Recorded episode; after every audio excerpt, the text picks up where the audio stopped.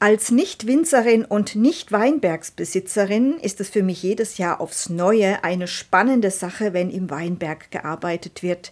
Wenn neue Reben gepflanzt werden, wenn sie blühen, wenn sie ausgeschnitten werden, wenn sie Früchte ansetzen, wenn sie prächtig wachsen, wenn die Weinlese ansteht. Wenn man mitfiebert, dass die Nächte im Mai nicht mehr frostig werden sollen oder wenn man beobachtet, wie die Trauben des zukünftigen Eisweins auf die ersten Minusgrade im Herbst vorbereitet werden. Es ist eine harte Arbeit, aber nach einem Erntejahr den eigenen Wein im Glas sehen, riechen und schmecken zu dürfen, das muss ein ganz besonderes Gefühl für die Winzerinnen und Winzer sein.